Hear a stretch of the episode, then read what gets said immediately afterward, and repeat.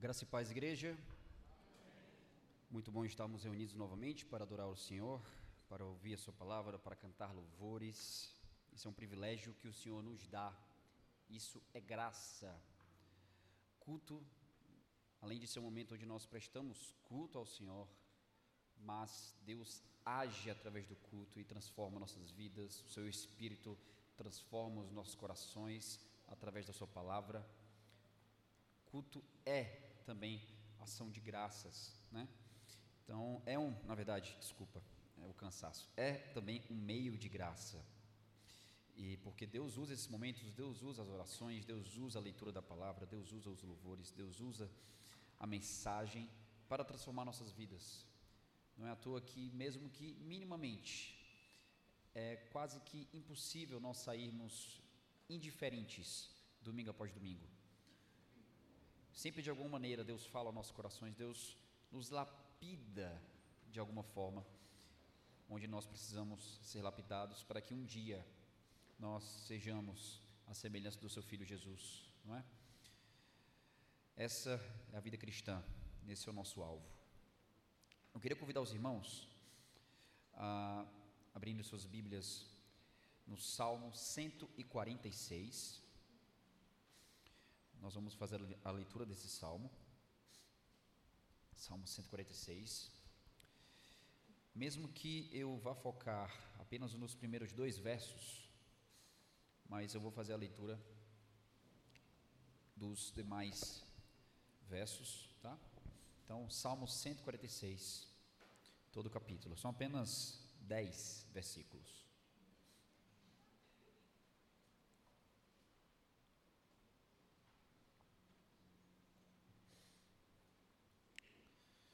Vamos ouvir a palavra do nosso Deus. E lembre-se disso. Cada vez que a palavra é lida, cada vez que a palavra é fielmente pregada, é Deus quem está falando. Tá? Se eu não for fiel no que eu vou falar aqui, Deus não falou.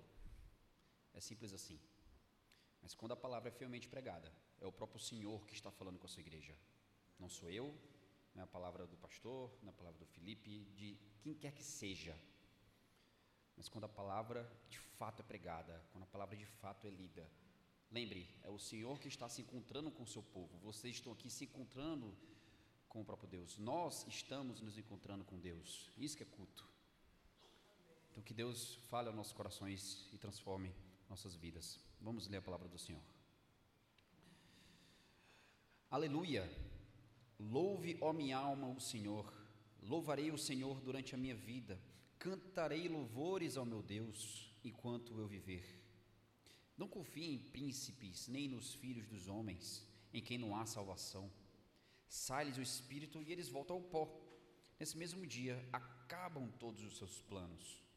Bem-aventurado aquele que tem o Deus de Jacó por seu auxílio, cuja esperança está no Senhor, seu Deus, que fez os céus e a terra, o mar e tudo que neles há e mantém para sempre a sua fidelidade, que faz justiça aos oprimidos e dá pão aos que têm fome. O Senhor liberta os encarcerados, o Senhor abre os olhos aos cegos, o Senhor levanta os abatidos, o Senhor ama os justos. O Senhor guarda o estrangeiro, ampara o órfão e a viúva, porém transforma o caminho dos ímpios. O Senhor reina para sempre. O seu Deus, ó Sião, reina de geração em geração. Aleluia. Amém. O texto começa dizendo: Aleluia, louve, ó minha alma, o Senhor. Davi, escritor desse salmo, havendo convocado todos a louvarem a Deus com a primeira chamada, dizendo Aleluia, não é que significa nada mais, nada menos que louvado seja o Senhor, ele não se contenta apenas em chamar os outros para louvar a Deus, ele convida o povo para louvar o Senhor, mas ele também convida a si mesmo. E é por isso que ele conversa com a sua própria alma aqui. Aleluia. Louve, ó minha alma, o Senhor. E ao falar da alma, ele fala mais enfaticamente do seu próprio íntimo. É isso que significa falar com sua própria alma. E veja o que isso nos ensina, irmãos.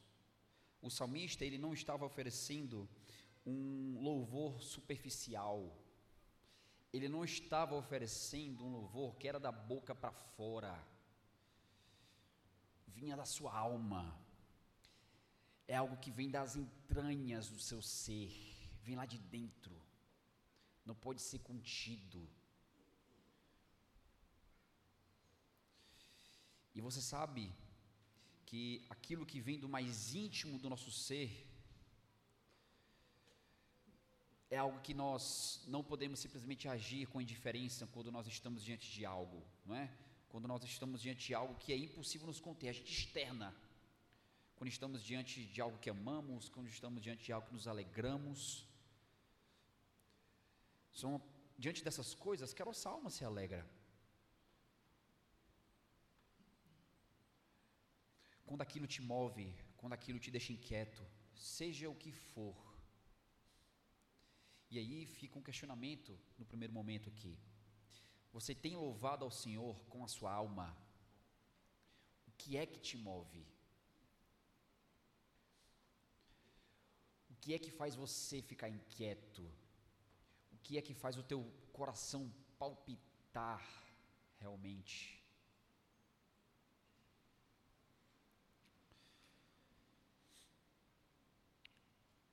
E outra coisa, você conversa com a sua própria alma, você conversa com você mesmo, não é? Porque você é corpo e alma. O ser humano é isso, o ser humano é formado por corpo e alma. O ser humano não é só corpo, o ser humano não é só alma, o ser humano por inteiro é corpo e alma. Então, quando Davi está conversando com a alma dele, ele está conversando com ele mesmo. E aí, a gente pega, se pega perguntando porque tem gente que, que gosta de falar sozinho, né? às vezes, às vezes lavando a louça, não sei. E aí, isso, de maneira alguma, é coisa de doido, tá? Pode parecer que é coisa de doido, mas não é. É algo interessante conversar consigo mesmo, né? Porque faz certo sentido, a gente vê isso no Salmo, a gente vê em diversas passagens bíblicas, né?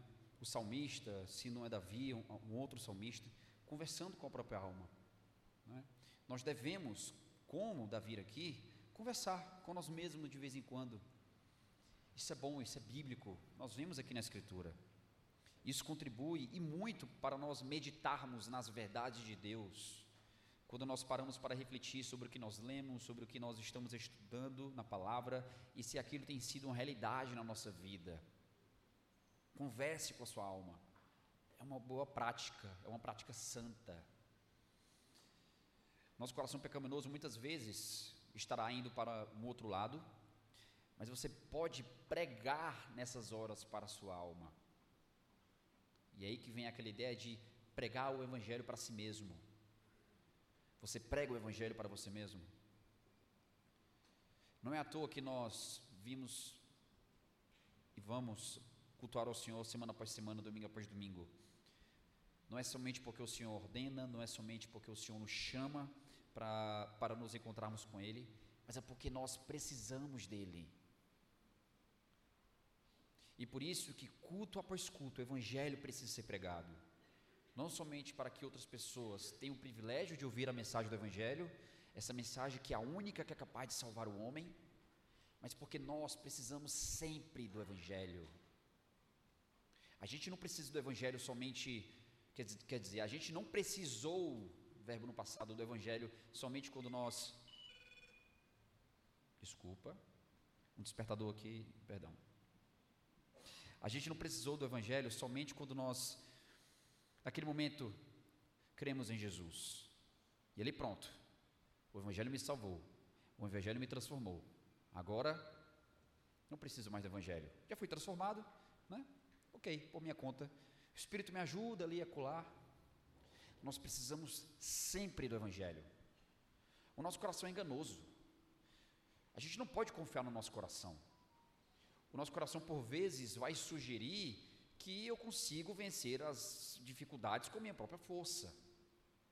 Quando, por vezes, as dificuldades que eu passo, é o próprio Deus que está colocando ali para que eu passe por elas.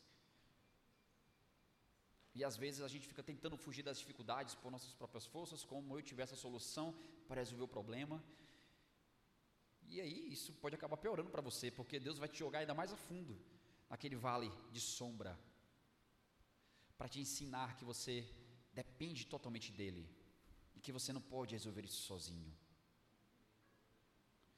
Deus nunca prometeu nos livrar do sofrimento. Ele pode nos livrar, ele pode nos tirar de lá. Mas ele nunca falou: Ó, oh, quando você entrar no sofrimento, eu vou tirar você de lá. Não, porque através do sofrimento é que ele nos lapida, é que ele nos muda. Uma coisa que ele prometeu, e é certo: Eu estou com vocês todos os dias, até a consumação dos séculos. Uma coisa que ele prometeu, e é certo, é que ele estaria conosco nesse vale da sombra da morte. Isso ele prometeu. E se ele está conosco, não importa o lugar que a gente anda, não importa onde, onde a gente esteja. Se suba aos céus, lá estás. Se desça ao mais profundo abismo, lá estás também. Não importa, Ele está lá. E se o Senhor está lá, não me importa mais nada, porque com o Senhor nós temos tudo. É no Senhor. E é por isso que nós precisamos pregar o Evangelho a nós mesmos, porque nós sempre estamos tentando, o nosso velho homem sempre está tentando voltar, voltar. E a gente precisa pregar a nós mesmos sempre. Uma frase que eu gosto bastante de um falecido teólogo chamado R.C. Sproul é que ele vai dizer que a nossa vida por inteiro é mediante a graça, não é, não é somente a salvação que é mediante a graça, mas a nossa vida o que significa que nós não fomos salvos somente pela graça, mas a nossa santificação também é pela graça. E na glorificação também é pela graça, ou seja, é graça do início ao fim. Nós precisamos do Senhor em todo o tempo, e é por isso que nós precisamos pregar para a nossa alma em todo o tempo. Se questione então, questione como tem sido a sua vida com o Senhor. Questiona a si mesmo, é, questionar a si mesmo é um modo de conversar com a sua própria alma. Não é o que eu tenho feito? Por que, que eu tenho agido dessa maneira? Me ajuda, Senhor. Converse com a sua alma. Por que, que você tem agido dessa maneira? Por que você tem fugido do Senhor na, quando, quando, está tudo bem, quando tudo está perfeito? Não é? Por que, que você tem buscado na sua própria força quando, quando estamos passando por dificuldades? Se questione. Busque meditar e entender o que tem levado você a cometer determinados tipos de pecados. E o salmista continua dizendo, não é? Louvarei o Senhor durante a minha vida. E veja, Davi é rei, não é? Ele era, ele era rei aqui. Mas ele sabe o seu lugar como homem. Ele sabe que precisa do Senhor mesmo diante do poder que ele já tinha como rei. Um rei que precisa do grande rei. Ele entende que a sua vida deve ser uma vida dedicada para o louvor da glória do Senhor antes do seu reinado. E ele se estimula a isso. Ele lembra que a sua vida deve ser uma vida de contínua adoração ao Senhor antes de uma vida na monarquia não é? Veja, Davi sabe que o bom empenho para uma vida santa não é suficiente. Importante nos empenharmos? Sim. A Escritura vai colocar várias vezes que a vida cristã é como um campo de batalha. Né? Na tua ela vai colocar a nossa armadura tudo mais.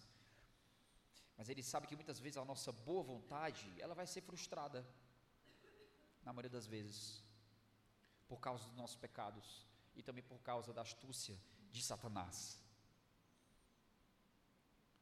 E é por isso que ele estimula a sua alma: louve, minha alma, louve ao Senhor e faça isso por toda a sua vida, porque isso importa mais do que tudo.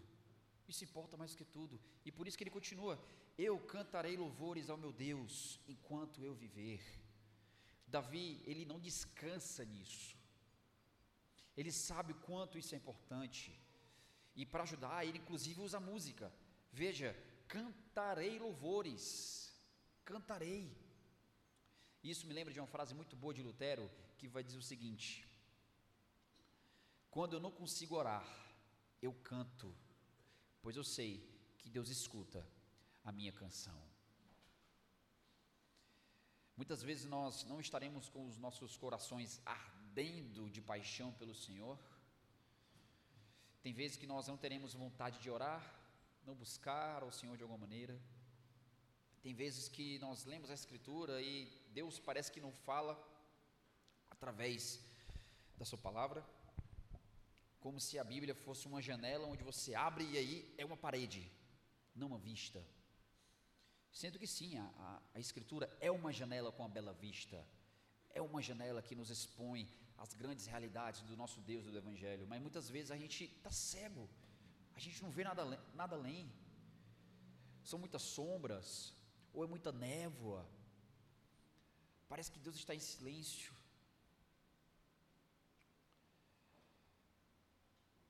Mas aí, Deus nos dá, Deus nos dá esse instrumento maravilhoso que a gente tem visto nesses dias, a música. Algo criado pelo Senhor, não pelo homem. Um dom criado por Ele e concedido aos homens para a alegria dos homens, não é? Todos gostam de música, não é? Às vezes você vai encontrar aqui colar uma pessoa estranha que não gosta de música. É uma pessoa estranha, não tem como negar. Não gostar de música, não é? Cada um gosta, tem a sua preferência de estilo musical, né, obviamente. Tem outros que gostam de música clássica, de jazz, blues. Eu gosto muito de jazz, blues, um country music. Tem outros que vão gostar de um MPB, né, uma música mais para cima, outras músicas mais calmas. Mas música é bom. Música é bom. E aí, nós podemos usar a música para louvar o nosso Deus. Deus, inclusive, pede para que a gente use a música para louvá-lo. Então use a música. Use a música nesse momento. Seja como Davi, que disse: Eu vou cantar louvores a Ti, então, Senhor, por toda a minha vida. E levante louvores ao seu Deus. Ele vai te ouvir. Ele vai te ouvir. É aquele momento onde você está passando por dificuldades, como eu citei aqui nessa frase de Lutero, não é? Às vezes a gente não consegue orar, mas a gente vai cantar louvores e Deus vai ouvir a nossa canção. Às vezes você não vai conseguir cantar, mas Coloque ali, tão fácil, no seu celular. Dê aquele play naquele louvor, naquela música que seja bíblica, que exalte ao Senhor. Comece a meditar naquela letra. Depois você vai ser movido a cantar. Cante, se derrame diante do Senhor. O Senhor enxerga cada lágrima que escorre do seu rosto. E nessas horas que você não souber o que dizer, simplesmente cante. Simplesmente cante porque isso certamente vai te estimular, vai estimular a tua alma e trará paz para ela. Deus ele faz muitas coisas, Deus ele fez muitas coisas através do louvor, não é? Veja, muralhas foram derrubadas quando o povo de Deus cantou. Prisões foram sacudidas quando Paulo e Silas cantaram na prisão. Deus ele age em meus louvores. Louvor é também o meu de graça.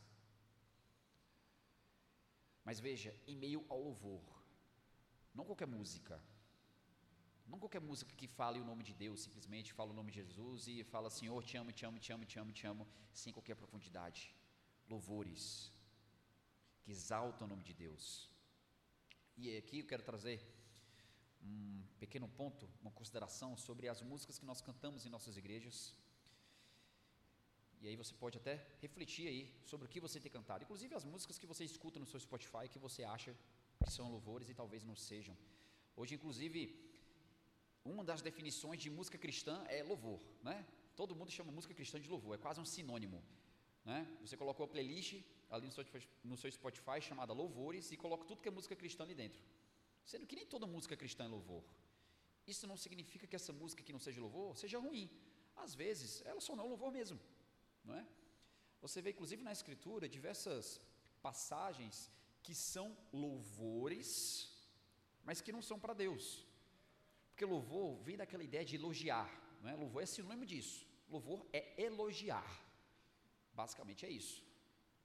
E você vê várias passagens na Escritura, né, quando uma pessoa é bem vista pela sociedade e, é, e ela é louvada perante a sociedade, é? A própria mulher de Provérbios lá 31, né, que ela é louvada diante ah, do seu povo, não é? Essa mesma linguagem, essa mesma ideia.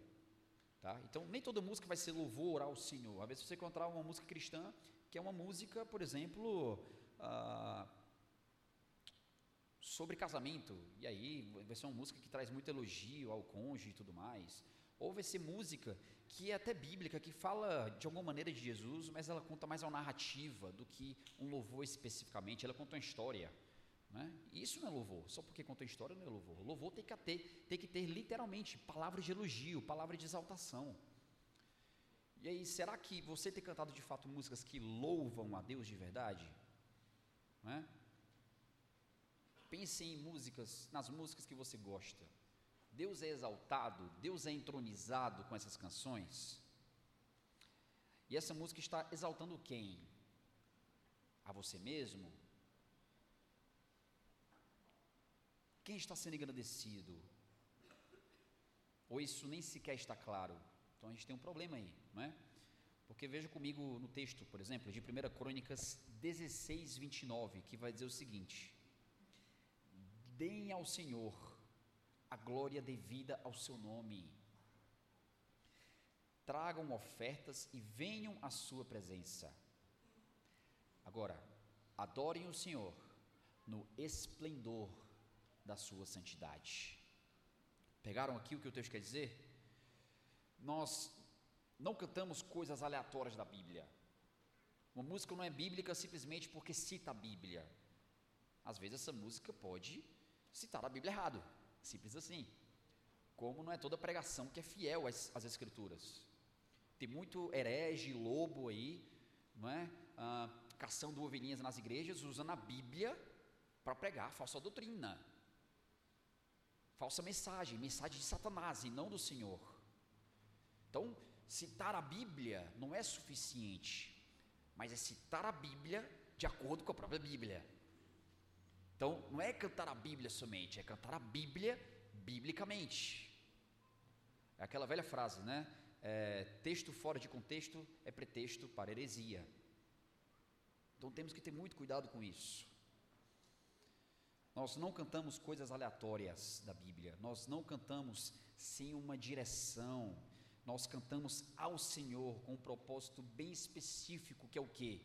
Antes de tudo, louvá-lo, exaltar o seu ser, exaltar os seus feitos, os seus atributos. E nesse texto em específico, o autor fala de louvar a Deus pela sua santidade, que é o que nós vimos aqui em 1 Crônicas, não é? Veja, por que, que nós dissemos que louvar a Deus?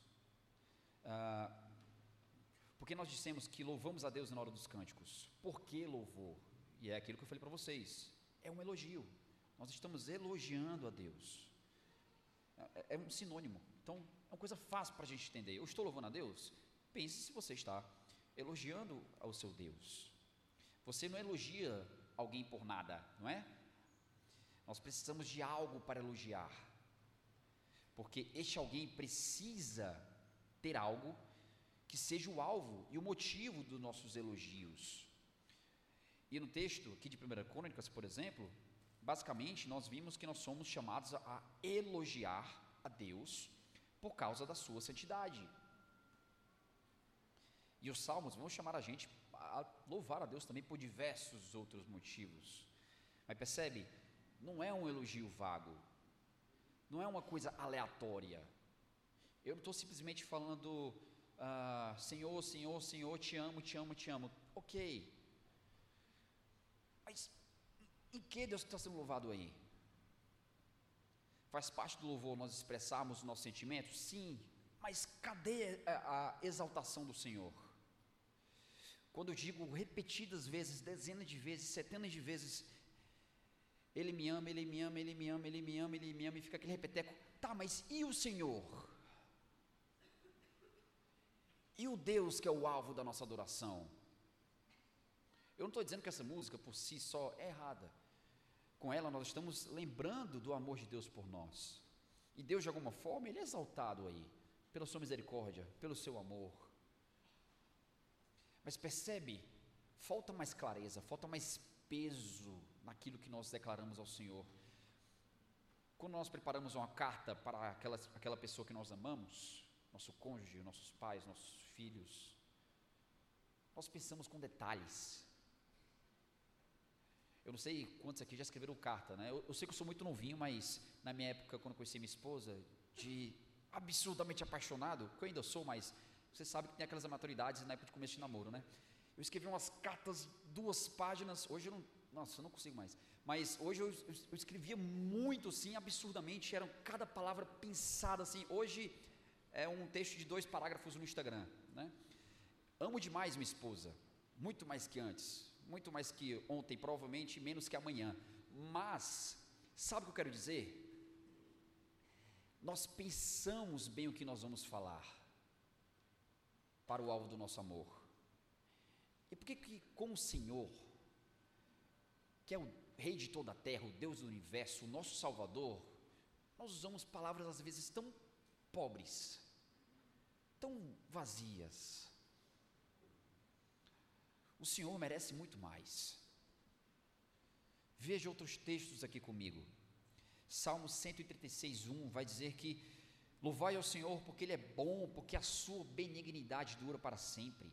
Salmo 29, 2: Adorai o Senhor na beleza da sua santidade. Novamente, santidade aqui. 135, 3: Louvai ao Senhor porque o Senhor é bom. Salmo 138, versos 2, 4 e 5 vai dizer: Louvarei o teu nome pela tua benignidade e pela tua verdade, pois engrandeceste a tua palavra acima de todo o teu nome. Olha aqui a própria palavra do Senhor sendo exaltada, porque a palavra do Senhor é uma revelação do caráter do próprio Deus. É isso que a palavra é. Não é? Quando nós lemos a palavra, nós estamos nada mais vendo o próprio caráter de Deus sendo descrito ali. Então a palavra do Senhor aqui sendo exaltada também. Todos os reis da terra te louvarão e cantarão os caminhos do Senhor, pois grande é a glória do Senhor. Mais um verso aqui, Salmo 139, 14. Eu te louvarei, porque de um modo assombroso e tão maravilhoso eu fui feito. Veja, de alguma maneira, o, salmo tá, o salmista está falando dele mesmo. Mas no final, a glória não é para ele. Por isso que até quando vamos pensar em músicas para o nosso repertório, tem músicas que vão caber uma história de vida, por exemplo. Às vezes eu vou estar ali contido naquela letra, não é? Nem sempre uma música que tem eu, eu, eu, eu, eu é uma música antropocêntrica. Só olhar para esse salmo aqui, não é? Eu te louvarei, eu te louvarei, porque de um modo assom, assombroso e tão maravilhoso eu fui feito. Mas veja, quem está recebendo a glória não é o autor, não é ele que está no centro, é o Senhor. Maravilhosas são as tuas obras, e a minha alma sabe muito bem. No íntimo do meu ser eu conheço o meu Senhor. Do íntimo, do íntimo do meu ser eu amo esse Senhor com todas as minhas forças, e a minha alma sabe muito bem. Eu converso com ela e ela diz que sabe quem é esse Deus maravilhoso que nós adoramos. Perceba, todos esses textos bíblicos aqui, que lemos, que eu li para vocês agora há pouco, e muitos outros, né? eu já citei aqui, acho que na primeira palestra, ou foi na segunda, que nós temos pelo menos 50 ordens diretas na Escritura para nós louvarmos ao Senhor. E em todas estas ordens diretas para louvarmos com música ao Senhor, esses versos nos convocam a louvar a Deus pelas suas obras, pelos seus atributos. Não é? E aí você começa a perceber e a lembrar das músicas que você tem escutado e a se perguntar: puxa, realmente é muito diferente do que eu tenho ouvido por aí. Você percebe essa diferença? Veja os salmos, olha a riqueza. Veja os hinos antigos que foram escritos há séculos e até hoje é cantado pela igreja. Isso, inclusive, é uma prova né, de quando uma música é boa, é porque é, é quando ela é provada pelo tempo, não é? Uma música ruim morre logo, logo cai no esquecimento. E talvez continue sendo cantada por um tempo aí para algumas igrejas específicas, mas geralmente igrejas com uma teologia ou seitas, não é? Mas música boa continua, perdura. Certamente nessa época, porque tem, eu gosto sempre de deixar esse parênteses aqui, não é? A gente tem uma mania de achar que os hinos antigos, que os hinos, de maneira geral, são, música, são músicas mais piedosas, são músicas que agradam mais ao Senhor, não é? Porque são hinos, não é? No tempo dos meus avós, dos meus avós eu cantava essa música, a gente alega, não é? Mas, mas nem sempre, nem sempre, tá? Existia música ruim nessa época também, na época que esses outros hinos foram escritos. A questão é que eles eram tão ruins que ficaram para trás. A questão é que nessa época não tinha a facilidade que temos hoje de qualquer música que é escrita, você pode jogar no YouTube, subir, fazer upload e divulgar para milhares ou milhões de pessoas. Por isso que hoje nós temos acesso a muito mais músicas ruins do que talvez há 20 anos, 30 anos, onde nós, onde na época, de fato, o que se espalhava pelas igrejas no Brasil eram, eram as boas músicas, porque eram as músicas que de fato contagiavam a igreja, eram provadas pela igreja não é? E de fato se provavam ali, no meio do seio da igreja mesmo. Hoje não. Hoje qualquer música ruim, entra na rádio, entra no YouTube, aparece lá no algoritmo lá do seu streaming indicando para você ouvir, porque você escuta música cristã, e aí o algoritmo vai entregar também essa música, porque é música cristã. Mas quando você vai ver, tem nada de cristã nessa música, é uma música que fala de Deus, mas uma música secular às vezes é mais bênção do que uma música dessa que vai falar mentira sobre Deus, entende? Então a gente tem que ter muito cuidado, muito cuidado com aquilo que a gente ouve, muito cuidado com aquilo que a gente canta. Músicas ruins sempre existiram. A questão é que elas foram esquecidas. Elas foram esquecidas. Por isso que simplesmente ser antigo não é sinônimo de bom. Mesmo que, como eu falei, a gente não sabe das antigas, a gente sabe das boas, porque elas se provaram pelo tempo. Então, no geral, as músicas antigas são muito boas, sim. E é até bom a gente cantá-las. Né? A gente não pode esquecer das músicas antigas, porque as músicas antigas nos conectam com as outras gerações do povo de Deus. Quando você canta, ah, como essa que foi cantada no final, no medley, né? Ah, que é um hino muito famoso, Canta Minha Alma. Quando você canta esse hino, você está se conectando também com a igreja do passado, se conectando com um povo do passado que crê no mesmo Deus que nós cremos. Isso nos lembra que a igreja não é simplesmente aqui onde a gente está, mas que nós estamos unidos a um povo que está em todo lugar do mundo, que também esteve há séculos aí louvando ao Senhor esse mesmo cântico, sabe? É bom isso, é bonito, isso nos ensina. Não esqueça dos cânticos antigos. Fora que também, por serem cânticos familiares, ajuda consequentemente na prática, em questões práticas, ajuda também a igreja a louvar mais com mais facilidade, não é? Não é uma música que você precisa aprender, porque a maioria sabe. Então, na prática, a igreja já vai cantar, não é? Então, resgatemos os louvores antigos, porque certamente tem muita Bíblia sendo ensinada ali, não é? Obviamente você não vai colocar cegamente, novamente, né? porque é antigo que necessariamente é bom, mesmo que na maioria seja, mas você vai ter essa, ah, certamente, esse, esse cuidado né? de saber que é uma música que a igreja louvará e cantará ao Senhor, e a igreja consequentemente será edificada, e o Senhor consequentemente também será louvado. Mas diante de tantas músicas né, que nós vemos em nosso meio, ditas como cristãs, ditas como louvores por aí, levando o selo de gospel, e que por isso você se sente tranquilo né, de cantar na sua igreja, apenas por isso, mas que no final estão mais falando do homem do que de Deus. Né? Então, você percebe agora que para ser louvor, ela precisa, como o próprio nome já diz, louvar a Deus. Tá? Então, espero que isso tenha sido útil para você. Fica então aqui uh, uma marca que você deve carregar. Tá? No Cante as Escrituras, no ministério que eu sirvo, nós sempre destacamos essas três marcas da música cristã. São marcas que visam facilitar a escolha do repertório das músicas que nós cantamos na nossa, na nossa igreja. Essa marca aqui é a nossa segunda marca que a gente, que a gente costuma elencar. A primeira marca é, é que a música deve ser centrada na escritura, né? e aí a gente vai desenvolver isso, obviamente, que como falei, ser centrada na escritura não é simplesmente citar o texto bíblico, mas usar o texto bíblico corretamente. É? Então, centrada na Escritura, a música cristã, de verdade, carregar a segunda marca, que é, é exaltar os atributos de Deus, que, é o, que foi esse ponto aqui que eu citei para vocês. E a terceira marca, que é a música cristã, ela expõe Cristo.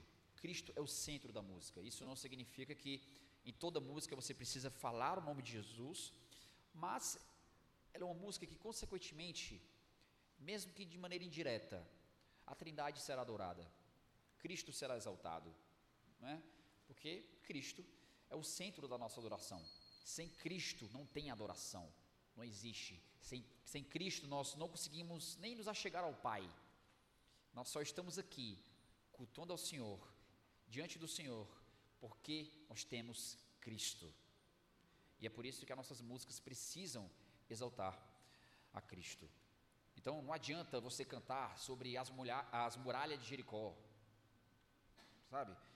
É, músicas que falam sobre Davi Golias, sobre a história do é, Gideão e os 300. Não faz sentido, são narrativas bíblicas. Né? Então não adianta cantar essas músicas se no final Deus não estiver sendo exaltado, se Deus não estiver sendo adorado de alguma maneira ali, pois dessa forma não será um louvor. Mas uma música que conta histórias bíblicas, narrativas, mas que não deveriam estar como parte das músicas que nós utilizamos no nosso culto. Lembre, o papel mais importante da música, do louvor, no culto, é louvar a Deus, é exaltar o ser de Deus. Por isso, preze por músicas que louvem o Senhor.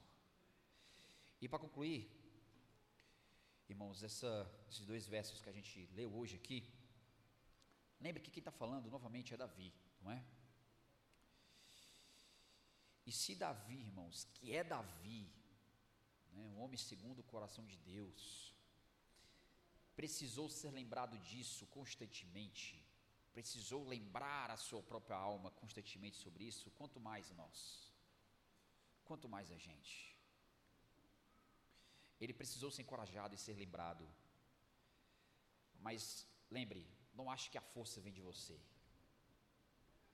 É por isso que o salmista também louva ao Senhor porque ele precisa do Senhor. Ele precisa. E nós louvamos também porque nós precisamos. Lembre, louvor é um meio de graça. Deus ele age em meus louvores, Deus trabalha em meus louvores. Enquanto nós louvamos, exaltando o nome de Deus, nós também somos edificados. E Davi, ele fez isso porque ele entende que o Senhor merece toda adoração, por toda a sua vida, enquanto ele estiver vivo. Mas porque também ele entende que ele precisa disso para viver. A nossa alma é alimentada enquanto nós louvamos. E eu termino com a leitura de dois versos do Salmo 84. Salmo 84, versos 1 e 2, que diz o seguinte: Quão amáveis são os teus tabernáculos, Senhor dos exércitos. A minha alma suspira e desfalece pelos átrios do Senhor. O meu coração e a minha carne exultam pelo Deus vivo. Vou ler mais uma vez. Quão amáveis são os teus tabernáculos, Senhor dos exércitos. A minha alma suspira e desfalece pelos átrios do Senhor o meu coração e a minha carne exultam pelo Deus vivo. Vamos orar.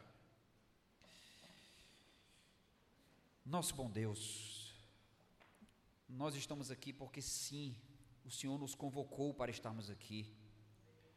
Nós fomos convocados para adorar o Teu nome, a Tua majestade. Nós, nós curvamos os nossos corações diante do Senhor. Mas também, Senhor, nós estamos aqui porque nós precisamos do Senhor. A nossa alma precisa do Senhor, a nossa alma sabe muito bem. Ela não sobrevive sozinha. Ela não consegue andar com as próprias forças. Nós não temos forças, Pai, em nós mesmos. Nós somos completamente dependentes do Senhor. Por isso, nos livra de qualquer idolatria, nos livra de qualquer autoadoração nos livra de adorarmos a nós mesmos, adorarmos os nossos sonhos, os nossos projetos, a nossa família, a nossa riqueza, porque a nossa salvação está no Senhor e a nossa alma sabe muito bem. Que o Senhor nos ajude a amar, a te amar cada vez mais. Que o Senhor nos ajude a te louvar cada vez mais, porque o Senhor é digno de toda honra e toda glória. É isso que te pedimos, em nome de Cristo, o grande Rei. Amém.